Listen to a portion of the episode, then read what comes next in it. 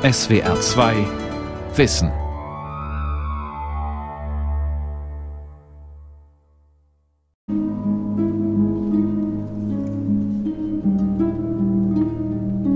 Ja, du und ich. Ich bin dein größter Feind. Und ich bin dein größter Fan. Wir sind das Traumpaar von Gotham City. Traumpaar? Das ist nur deine irre Fantasie. Nur so fühlst du dich wichtig. Aber in Wahrheit spielst du keine Rolle. Weder für mich, noch für Gotham City, noch für irgendjemanden. Du willst keine Gerechtigkeit. Du willst Kontrolle. Es geht dir nur um deine zerbrochene Seele. Verbrecherjagen ist deine Therapie geworden und Gotham dein Opfer. Du hast uns alle in deinen ewigen Albtraum reingezogen. Genug! Sagt Batman zu Joker, der Comicheld zu seinem Gegner, in der Geschichte The White Knight von 2018. Kampfplatz der beiden ist Gotham City, wo Batman die Verbrecher jagt. Sein Symbol ist die Fledermaus, und wie die Fledermaus jagt Batman in der Nacht. Ein Flügelschlag und er ist da. Schlägt zu und verschwindet wieder. Doch wer ist er? Der edle Ritter, der dort Rache übt, wo das Recht versagt? Oder ein gewaltgeiler Freak in schwarzer Latexkluft. Batman. Ein moderner Heldenmythos von Max Bauer.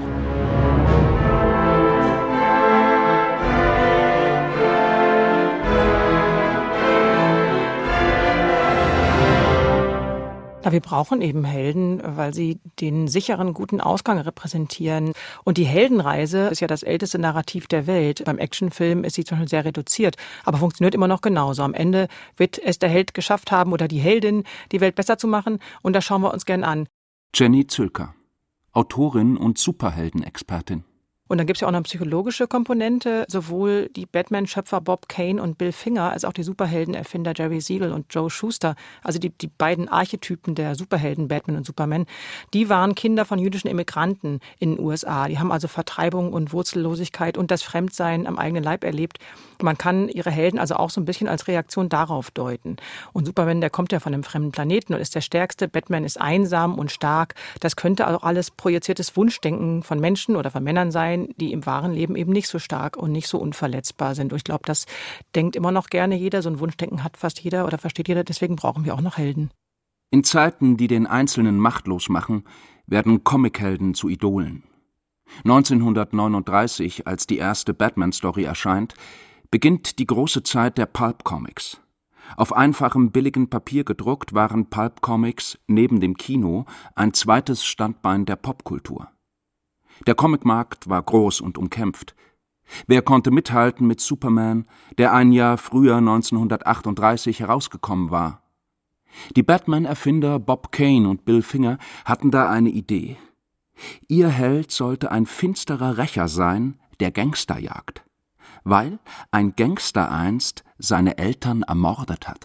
Grundsätzlich sollte man sagen, dass Batman von Anfang an tatsächlich seine erste Geschichte ein Plagiat war. Die erste Batman-Geschichte, die in Detective Comics 27 erschienen ist, war ein Plagiat des Shadow Pulps Partners of Peril, das ich glaube drei Jahre vorher erschienen ist, dass der Autor Bill Finger halt ziemlich schamlos kopiert hat, weil er schnell eine Geschichte zaubern musste und schnell eine Figur quasi vorlegen musste. Am Anfang war das Plagiat. Darauf weist Lars Banhold hin, Literaturwissenschaftler und Autor von Batman Rekonstruktion eines Helden. In der Popkultur ist das Klauen von Ideen allerdings kein Skandal. Immer gibt es ein Vorbild. Und Batmans literarisches Vorbild ist der Graf von Monte Cristo. Im Grunde sind die Entstehungsgeschichten von Batman oder die Geschichte vom Grafen Monte Cristo sehr ähnlich. Sind beide junge Menschen mit sehr hellen Zukunftsaussichten, mit einer liebenden Familie und einer gesicherten Zukunft finanziell gesehen, denen etwas Traumatisches passiert und die diese Aussichten beraubt werden. Und bei beiden hat es damit zu tun, dass sie eine sehr schwere Zeit durchmachen, eine sehr traumatische Zeit. Beide lernen dann etwas, beide perfektionieren sich immer weiter und beide nehmen dann eine sehr dunkle, düstere Identität an, um sich an der Welt zu rächen und dabei tatsächlich die Gesellschaft einer Stadt zu einer besseren zu machen. Der Millionärssohn Bruce Wayne verliert seine Eltern und will Rache. Der Graf von Monte Cristo verliert seine Ehre und will ebenfalls Rache. Beide maskieren sie sich, werden für ihre Rache ein anderer. Und beide bedienen sich der Mittel ihrer Gegner. Geld und Wissen macht sie zu Ebenbildern von Verbrechern. Denn Wissen ist Macht. Das Wissen über das Böse doppelte Macht.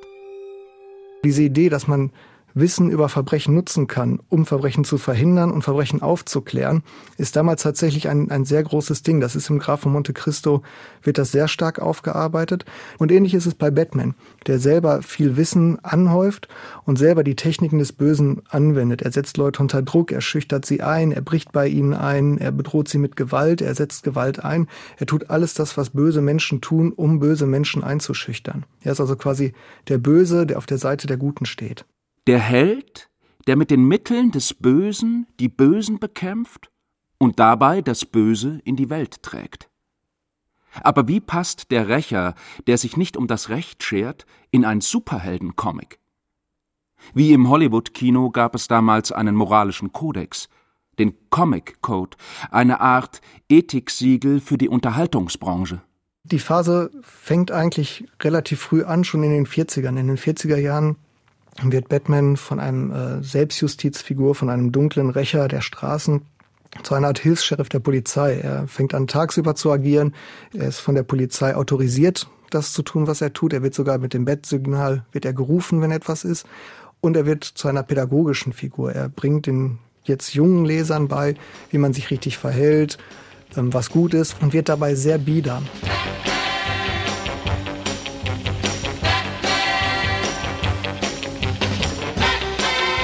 Und in den 60er Jahren wird das dann ironisch gebrochen. Dann sehen die Leute halt einen Batman-Comic, der so unglaublich konservativ ist, dass es nichts mehr mit der Welt zu tun hat, die sich in diesen zehn Jahren sehr weit geändert hat. Wir haben immer noch jemanden, der so handelt wie in den 50ern, obwohl wir schon weit in den 60ern sind.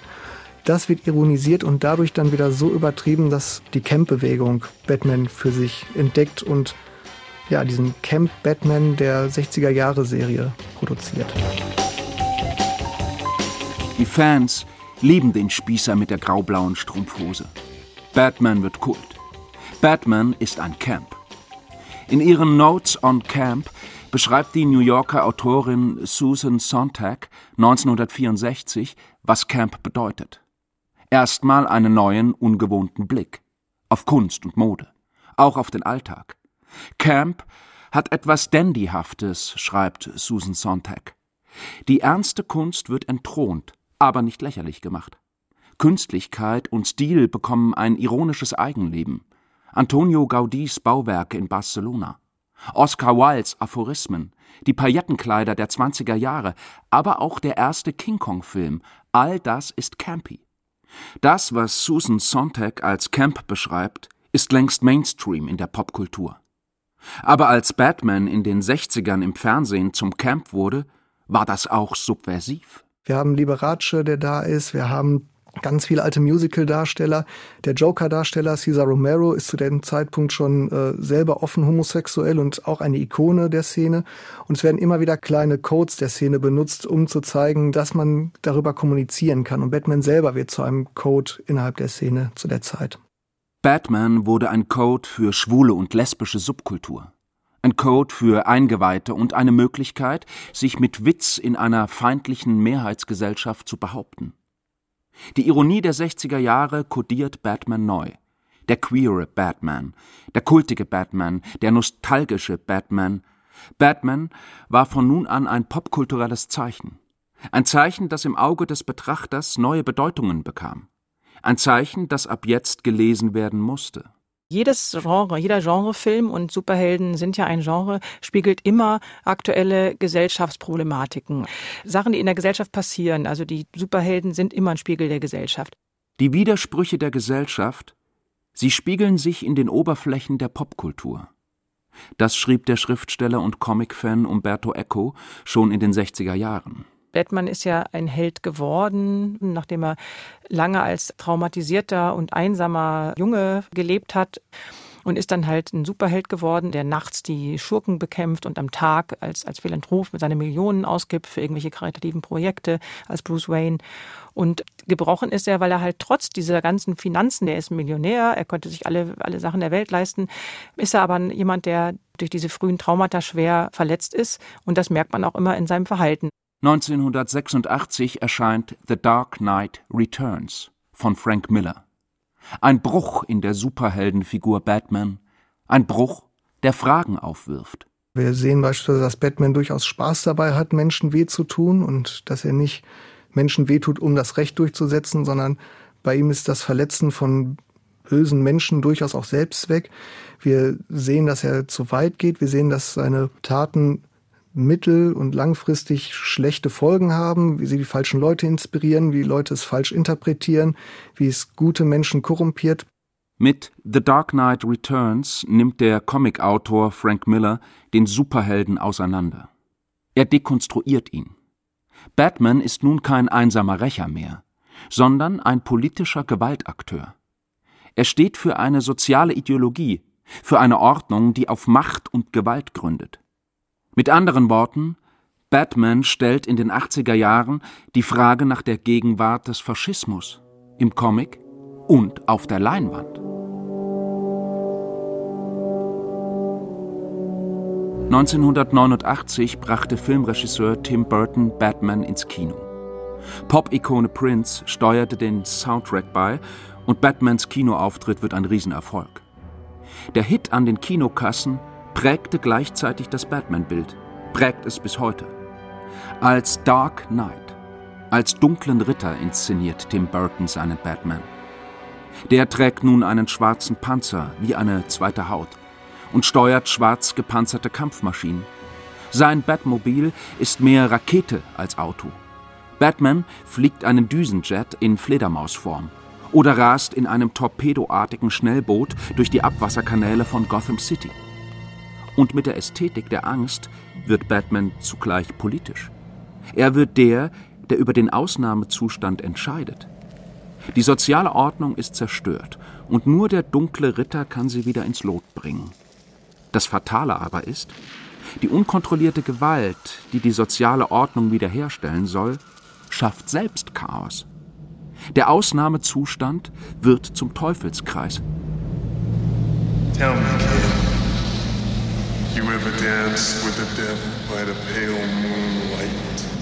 Hast du jemals im hellen Mondlicht mit dem Teufel getanzt?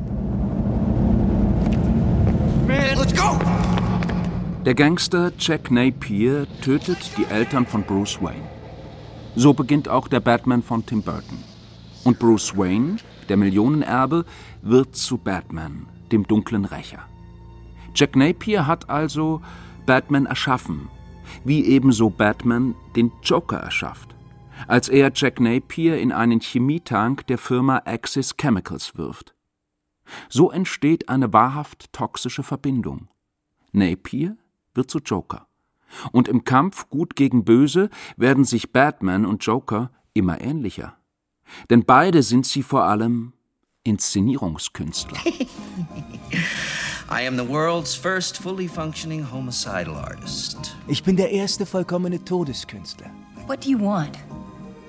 Inszenieren heißt in Gotham City totales Gestalten, heißt Gewalt und Gegengewalt, verkörpert durch Joker und Batman. Im 20. Jahrhundert konnte die totale Politik auch eine Art totale Kunst werden. Die faschistische Ästhetik begann bei den Schwarzhemden Mussolinis und endete beim architektonischen Größenwahn von Adolf Hitler und Albert Speer. Und die Kunst, sie diente nicht nur der Inszenierung politischer Macht. Die Politik selbst war Machtästhetik. Wie auf dem weißen Blatt des Künstlers wurde die Volksgemeinschaft entworfen. Ein Gestalten, das im Nationalsozialismus töten hieß. Gentlemen, Gentlemen, let's broaden our mind. erweitern wir unseren Horizont. In einer Szene des Batman von Tim Burton verwüsten der Joker und seine Bande ein Museum. Der Joker nennt das Zerstören Improve the Paintings. Die Bilder besser machen. Und er bleibt natürlich nicht bei den Kunstwerken der Moderne. I make art until someone dies. Ich mache Kunst, bis jemand stirbt. Das stimmt schon, der, der Joker sieht sich auch selber als, als Künstler. Interessanterweise, er zerstört nicht alle Kunstwerke, sondern lässt eins von Francis Bacon, lässt er so, wie es ist, weil er es auf die Art und Weise mag. Aber es ist schon so, dass beide versuchen, die Welt nach ihren ästhetischen Vorstellungen zu formen.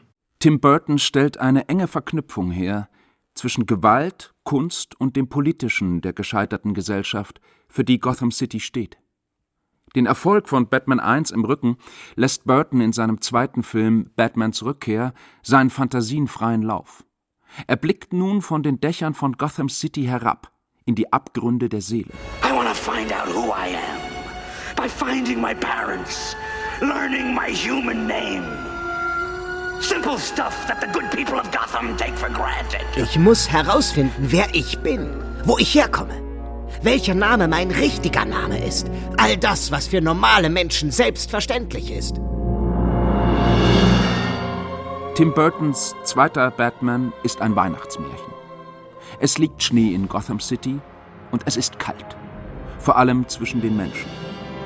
Wir erleben die Geburt eines zweiten Bruce Wayne, doch dieser andere Millionärssprössling ist ein kleines, dickes, hässliches Kind mit verkrüppelten Händen, ein gewalttätiges Kind, das Katzen totbeißt und das an Heiligabend von seinen Eltern ausgesetzt wird. Sie werfen das Kind samt Kinderwagen einfach in die Kanalisation. Wie Moses im Weidenkorb schwimmt der Kinderwagen mit dem kleinen Oswald Cobblepot während des Filmvorspanns durch die Abwasserkanäle von Gotham City. Jahre später, wieder an Weihnachten, kehrt der verlorene Sohn zurück. In den Tiefen der nasskalten Kanalisation aufgewachsen, heißt der ausgesetzte Oswald Cobblepot nun einfach der Pinguin.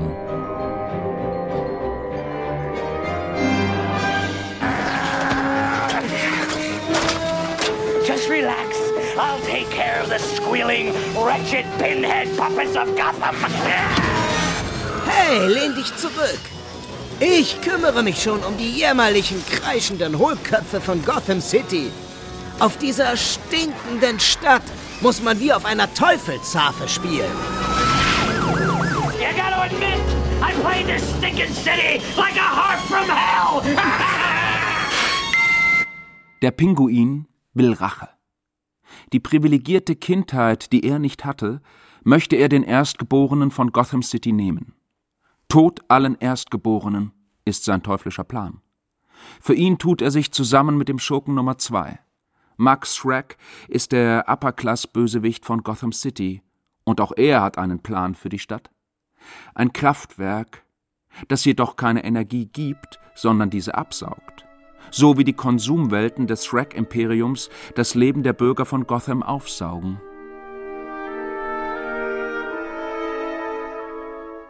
Und dann ist da noch Selina Kyle. Schüchtern und konfus tritt sie auf, als Sekretärin von Max Schreck, der sie einfach aus dem Fenster seines Büroturms stößt, als sie seine Energieabsaugepläne entdeckt. Doch die tote Sekretärin kehrt als quicklebendige Rächerin zurück, als Catwoman. Wer ist sie? Was ist sie? Ich weiß nicht, ob ich schießen oder mich verlieben soll. Ihr armen Kerle. Ihr verwechselt eure Pistolen immer mit euren Schwänzen. Wenn Batman eine männliche Machtfantasie ist, ist Catwoman eine weibliche Ermächtigungsfantasie. Im hautengen Lack- und Lederoutfit bestraft sie die Männer, die Frauen schlecht behandeln. Und sie nimmt Rache an Max Schreck, dem Paradebeispiel des alten weißen Mannes, der Frauen einfach aus dem Fenster werfen kann. Die Underground-Heldin tötet den Upper-Class-Schurken. Und Upper-Class-Held, Batman, tötet den Pinguin. Arctic World heißt der vergessene Vergnügungspark, wo schließlich vier Kaiserpinguine den toten Oswald Cobblepot feierlich in die Tiefen der eiskalten Abwässer gleiten lassen.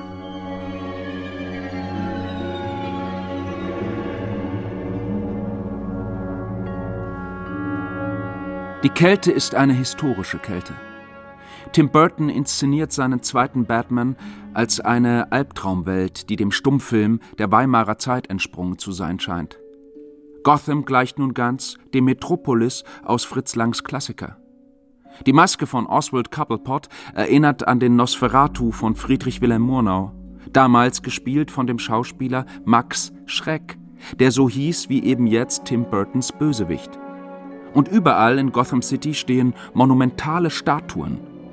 Eine faschistische Ästhetik wie die, die auf die Weimarer Zeit folgen sollte. Selbsternannte Caligaris hypnotisierten Mordbefehle. Rasende Mabuses begingen wahnsinnige Verbrechen. Und irre Ivans erdachten unerhörte Folterungen. Als personifizierte Tagträume, die Köpfen entsprangen, denen Freiheit ein tödlicher Schock und Jungsein ständige Versuchung bedeutete, füllten diese Figuren die Arena im Deutschland der Nazis. Das schreibt Siegfried Krakauer in seinem Buch Von Caligari zu Hitler seiner Studie über das Kino von Weimar und über den Faschismus in der deutschen Seele, der sich bereits vor der Nazizeit im deutschen Film offenbarte. Macht, Gewalt und politische Manipulation, sie sind das Thema auch im zweiten Batman von Tim Burton. Aber da ist noch mehr.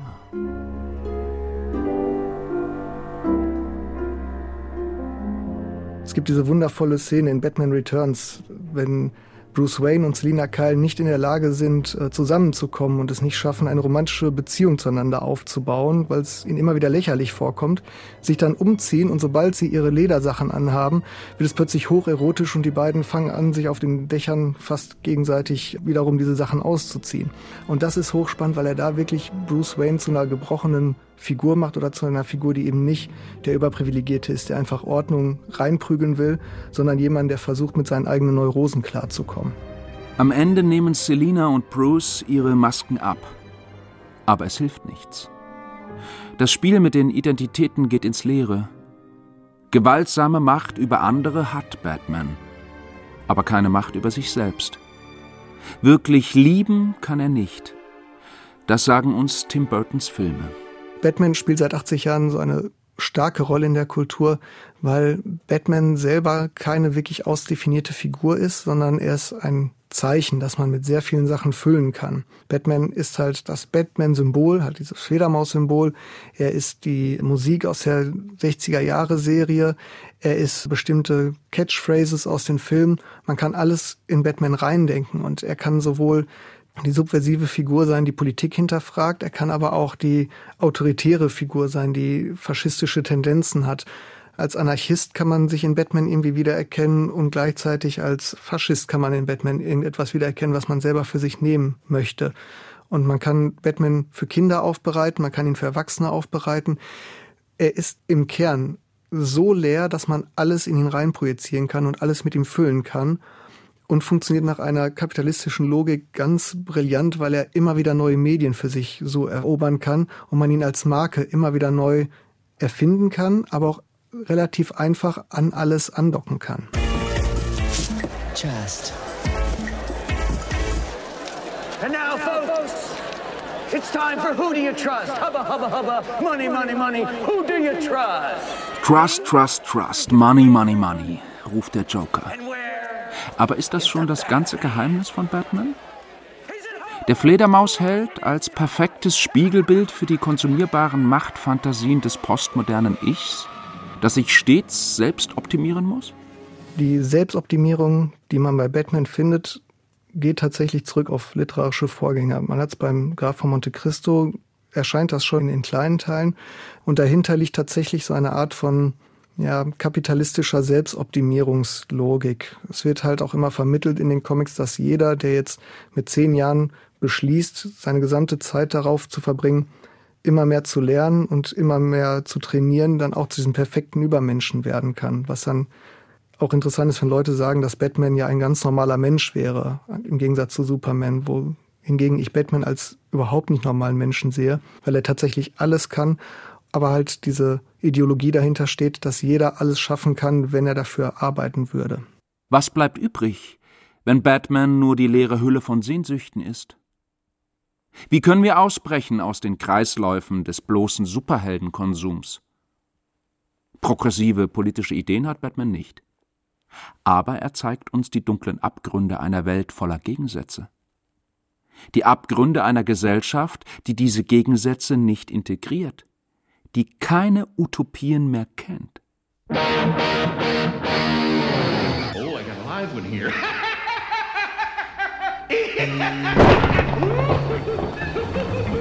Wir müssen einander nicht töten.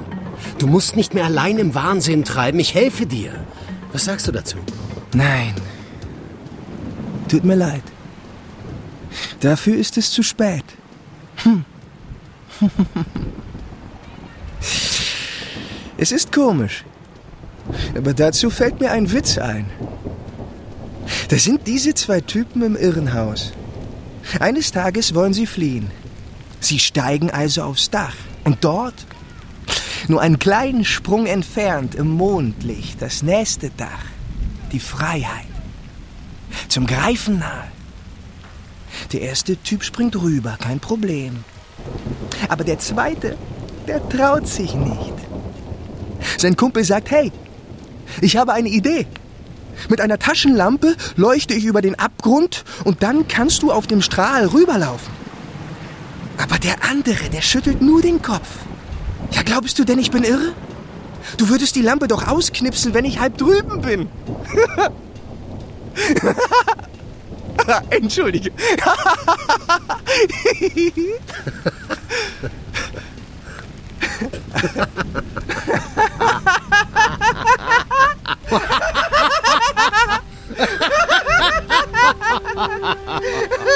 Zwei Verrückte in ihrer dunklen Welt, am Rande des Abgrunds.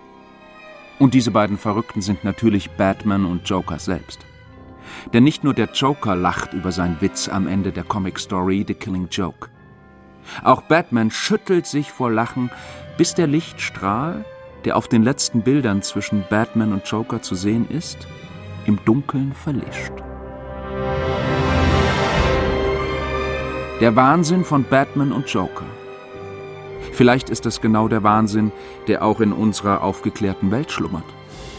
Statt zu fragen, ob der Lichtstrahl der Aufklärung tatsächlich trägt und warum er oft Illusion bleibt, stattdessen fürchten wir, dass jemand das Licht ausknipsen könnte, jemand, der die Macht dazu hat.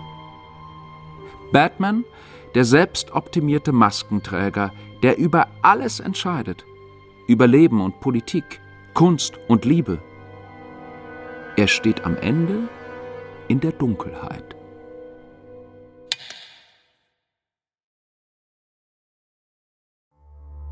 Die Welt verstehen. Jeden Tag. SWR2 Wissen. Manuskripte und weiterführende Informationen zu unserem Podcast und den einzelnen Folgen gibt es unter swr2wissen.de.